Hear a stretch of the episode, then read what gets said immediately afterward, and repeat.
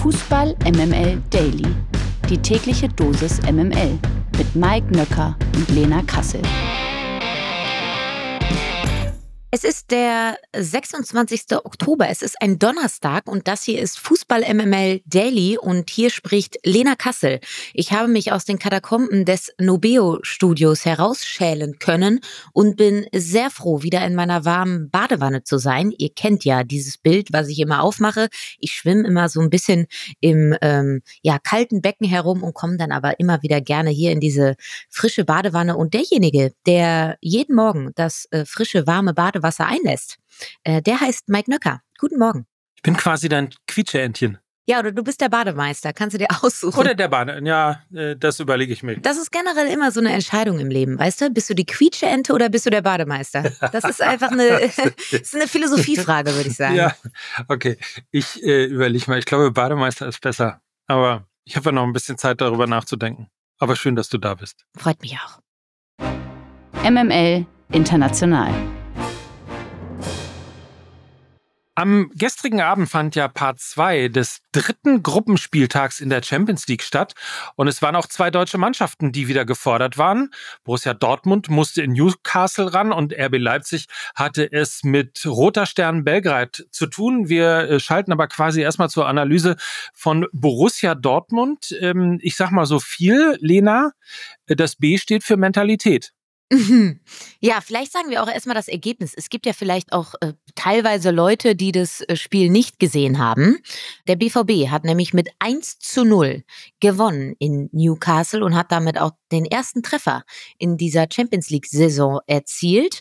Und ich habe nach diesem Spiel natürlich, wie immer, ist man dann so ein bisschen auf X oder X, X, sucht es euch aus, Twitter unterwegs. Twix. Twix. Okay, die Mischung aus Twitter und X ist Twix. Sonst ändert sich nichts. Alles klar? Sehr weise und sehr schlau. Jedenfalls habe ich da äh, gelesen, dass der BVB in 2023 eine Ergebnismaschine sei. Und diese Analyse konnte ich sehr viel abgewinnen. Erstmal muss man sagen, fantastische erste Halbzeit gespielt. Ich würde sagen, das war mitunter die beste Saisonleistung. Ich habe ja in der gestrigen Folge, als ich eine Sprachnachricht an euch geschickt habe, ja schon gesagt, dass ich mir einen mutigen BVB wünsche. Und ich glaube, das ist in der ersten Halbzeit auf jeden Fall aufgegangen ähm, hatten ja, glaube ich, innerhalb der ersten zehn Minuten schon zwei riesige Chancen, sind wirklich früh draufgegangen, geradliniges Spiel, ähm, schnelles Umschalten, wenig langweilige Ballbesitzphasen. Also das hat mir in der ersten Halbzeit aber auch von beiden Mannschaften wirklich sehr, sehr gut gefallen. Und in der zweiten Halbzeit muss man sagen, hat, glaube ich, Edin Terzic ein bisschen zu früh in diesen Verwaltungsmodus geschaltet. 60. Minute, glaube ich, irgendwas Marco Reus raus und Karim Adiemi rein. Und wenn Karim Adiemi eingewechselt wird, weiß man, dass Edin Terzic jetzt auf Konter spielen möchte. Weiß dann der Gegner übrigens auch. Weiß der Gegner dann übrigens auch. Und für mich war das ein bisschen zu früh in diesem Verwaltungsmodus äh, geschaltet. Wir haben dann daraufhin eben auch zwei Lattentreffer von Newcastle gesehen. Und das war wirklich auf Naht genäht. Äh, will man es irgendwie wohlwollend ausdrücken, dann war es in der zweiten Halbzeit äh, das Glück des Tüchtigen. Und wenn wir dann vielleicht mal ein bisschen so das Bigger Picture aufmachen, dann kann man sagen, dass Borussia Dortmund einen defensiven Geist entwickelt hat. Und ich glaube, das ist die größte Errungenschaft unter Edin Terzic, dass sie Bock haben aufs Verteidigen. Und das hat das Spiel zumindest in dieser zweiten Halbzeit wirklich sehr eindrücklich unter Beweis gestellt, dass sie diesen defensiven Geist irgendwie, egal wer der Spieler war, auf den Platz gebracht haben. Und das ist eben der kleine, feine Unterschied, wieso du dann eben so knappe Spiele dann auch für dich entscheiden kannst, wenn du eben Bock hast aufs Verteidigen und vielleicht sogar mehr Bock hast, dein eigenes Tor zu verteidigen, als ein eigenes zu schießen. Und das ist wirklich eine Weiterentwicklung des BVB, ja, die sehr, sehr beeindruckend ist, weil wir erinnern uns alle an die Zeiten, wo wir immer gesagt haben, ach, der BVB, der kann so toll Fußball spielen und ähm, das sieht offensiv alles toll aus, aber die reißen sich das aufgebaute Kartenhaus immer mit dem eigenen Arsch ein, weil sie einfach äh, nicht verteidigen. Und ich glaube, ja, diese Phrase kann man äh, beim BVB 2023 nicht mehr anwenden. Und von daher, Chapeau, das war ein hartes Stück Arbeit, und meiner Meinung nach war es unterm Strich vielleicht ein bisschen glücklich, gemessen an der zweiten Halbzeit, aber nicht unverdient für den BVB. Vielleicht noch mal ganz kurz für alle, die sich gefragt haben, warum eigentlich der Sportskamerad Schlotterbeck vom BVB gekauft worden ist.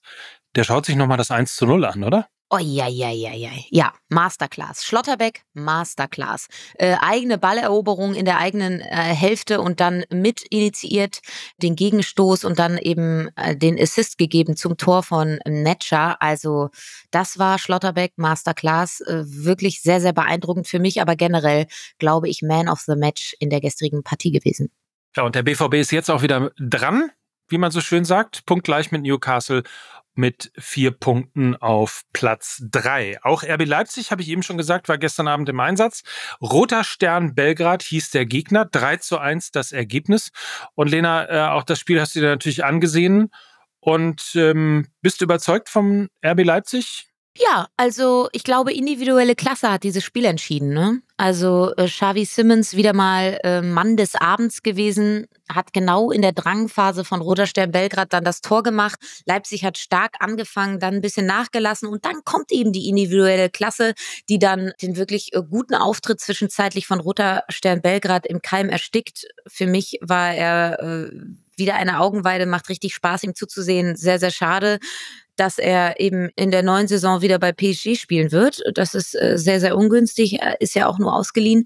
Ähm, und dann kannst du eben auch aus Leipziger Sicht in der glaube ich, 80. Minute mit Benjamin Cesco und Timo Werner noch zwei hochkarätige Offensivkräfte äh, in die Partie bringen. Und wenn wir uns dann noch mal daran erinnern, wie der Kader gestern von Bayern München aussah, muss man sagen, dass RB Leipzig da schon qualitativ wesentlich besser aufgestellt ist. Also individuell klasse hat dieses Spiel gewonnen und ich glaube, sie werden als äh, Zweitplatzierter ins Achtelfinale einziehen in dieser Gruppe. So, und dann schauen wir nochmal auf die weiteren Ergebnisse. In der Gruppe E schlägt Feyenoord Rotterdam Lazio Rom mit 3 zu 1 und Celtic Glasgow trennt sich 2 zu 2 von Atletico de Madrid.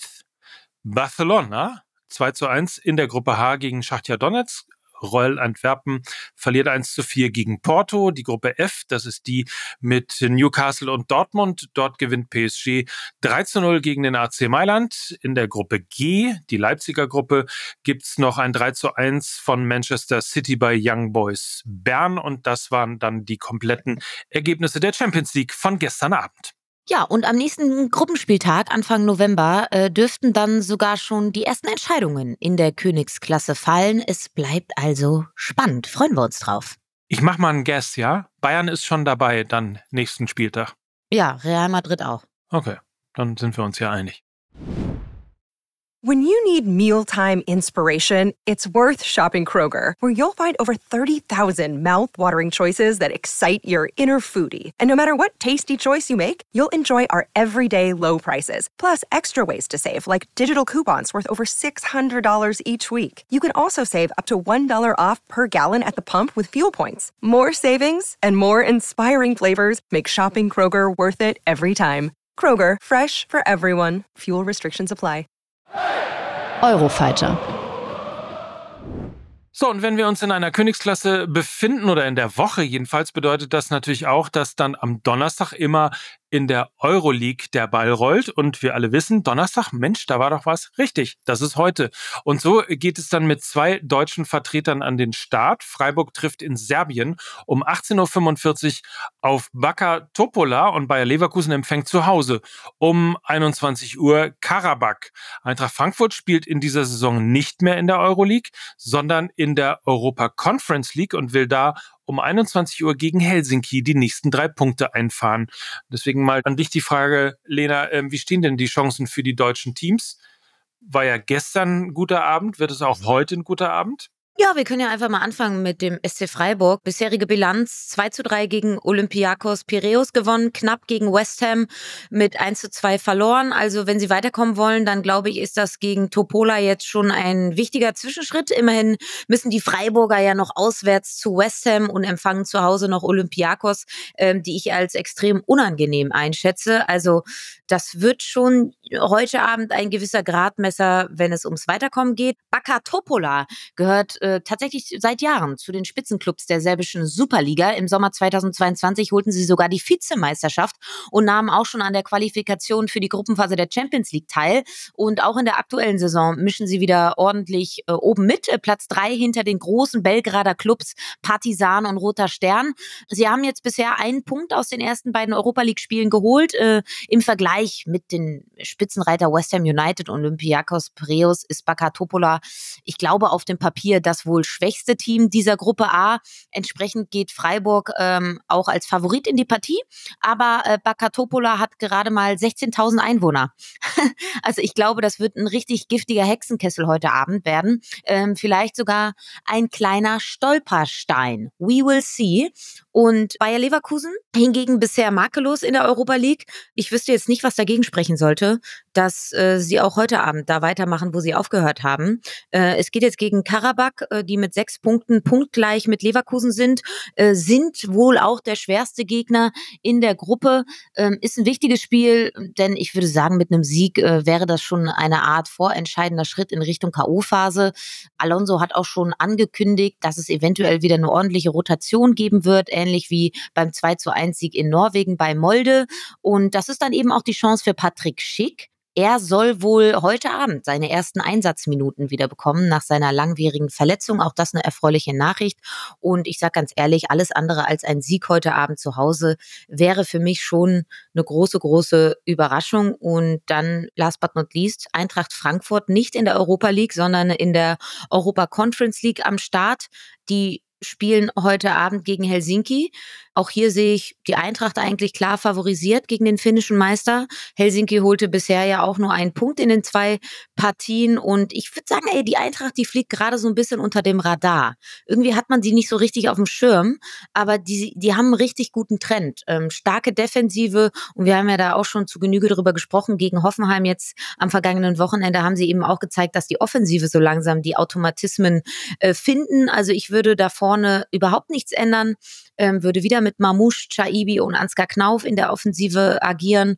Und in der Defensive müssen sie ein bisschen umbauen, also beziehungsweise auf der Torhüterposition. Kevin Trapp ist ja gesperrt.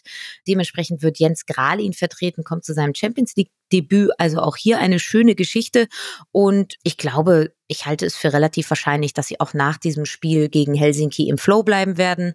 Und ja, ähm, von daher gute Aussichten, glaube ich, für die deutschen Teams heute Abend. Aber bei Champions League war der Wunschvater des Gedankens, oder?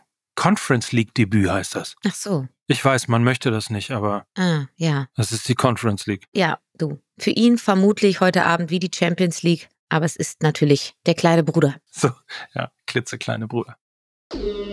Darüber wird zu reden sein.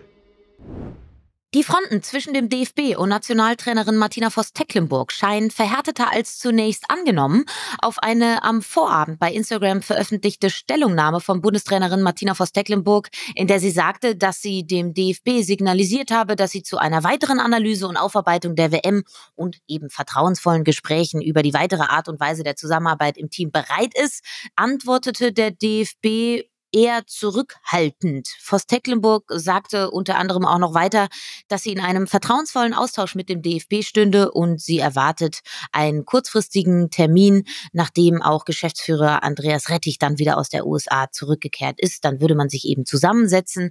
Aber der DFB, der reagierte auf diese Aussage von Martina Voss Tecklenburg äh, sehr zurückhaltend und ähm, sprach ja, wie soll ich sagen? Er, also der DFB hat halt gesagt, in erster Linie wird über Anwälte kommuniziert. Und äh, da ist ähm, der Begriff Schlammschlacht auch nicht mehr ganz so weit. Also, ähm, dass Martina Voss-Tecklenburg an die Seitenlinie zurückkehren wird, ähm, erscheint angesichts der aktuellen Kommunikation eher fraglich. Und auch die Spielerinnen, ne, Mike, die stärken jetzt auch nicht unbedingt der Trainerin den Rücken. Ist ein bisschen wie äh, bei den Pochers mittlerweile, also Amira Voss-Tecklenburg.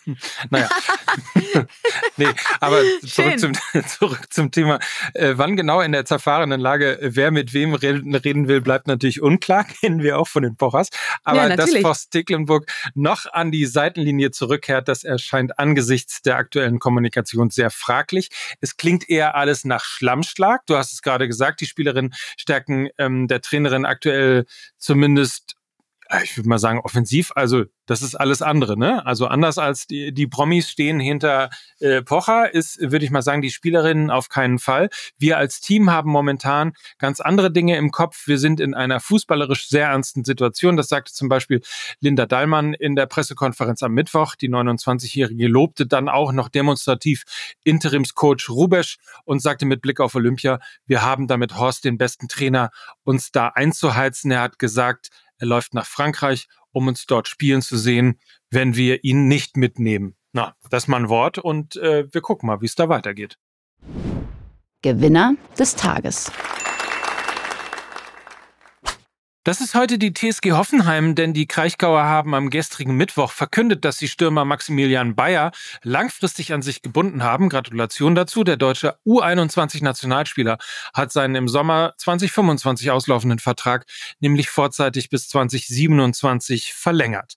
Der 21-Jährige gehört in dieser Saison zu den positiven Überraschungen der Bundesliga. Der Youngster erzielte bereits sechs Tore und war sogar mit der Nationalmannschaft in Verbindung gebracht worden. Leistungen, die wohl auch in der Premier League für Aufmerksamkeit gesorgt haben. Am Hoffenheimer Stürmer sollen zuletzt mehrere englische Clubs Interesse gezeigt haben. Dementsprechend groß ist die Freude und auch die Erleichterung über die Vertragsverlängerung Bayers. Uli Hoeneß gefällt das. Das ist eine Sauerei. Vor dem Spiel des FC Bayern in der Champions League bei Galatasaray ist es offenbar zu einem Friedensgipfel zwischen Nusel Masraoui und Torhüter Daniel Peretz gekommen. Das berichtet zumindest die Bild. Demnach hätte FCB-Präsident Herbert Heiner ein Treffen zwischen den beiden im Teamhotel des deutschen Rekordmeisters in Istanbul initiiert. Der Bayern-Boss habe zunächst mit beiden Spielern einzeln gesprochen. Anschließend soll es eine Unterredung zu dritt gegeben haben. Der Hintergrund? Masraoui hatte einen pro-palästinensischen Beitrag auf Instagram geteilt und ein Portal verlinkt, das die Auslöschung Israels fordert. Die Bayern hatten ihn zum Rapport gebeten von einer Strafe für den 25-jährigen Marokkaner, aber abgesehen. Es stand äh, dann eben die Frage im Raum, ob ein Zusammenspiel in einer Mannschaft zwischen Masraoui und eben dem Israeli Daniel Peretz damit überhaupt noch möglich sei. Dem Bericht zufolge sei das Gespräch aber harmonisch verlaufen. Masraoui habe Peretz versichert, Israel gegenüber nicht negativ eingestellt zu sein. So komme Masrauis persönlicher Physiotherapeut beispielsweise aus Israel. Nee. Nee, Nein, also doch. ja. Oh. Mhm. Ja, den Friedensgipfel zwischen ähm, Fußball MML und dem FC Bayern hat es noch nicht gegeben. Ähm, wir äh, ledern natürlich ordentlich ab und äh, es gibt auch ordentlich Lack, vor allem gegen die Pressemitteilung des FC Bayern in dieser Angelegenheit. Deswegen heißt die Folge auch Papiertiger. Wer sie also noch nicht gehört hat, sollte das unbedingt noch tun, wie ich finde. Äh, Finde ich auch. Und wir entlassen euch jetzt. Einen schönen Tag. Einen schönen, es ist ja, der- es ist ja der kleine Freitag. Es ist ja der kleine Freitag. Von daher habt einen, also einfach genießen. Genau. Morgen kommt dann der große Freitag mit einem Gast, freue ich mich drauf. Rene Adler ist in the house. Äh, und dann sprechen wir mit ihm natürlich über das Bundesliga-Wochenende. Und ähm, dementsprechend äh, freut euch drauf. So, und damit äh, verabschieden wir uns. Mit den freundlichsten Grüßen Von Mike Nöcker. und Lena Kassel für Fußball MML. Tschüss. Tschüss. Dieser Podcast wird produziert von Podstars bei OMR.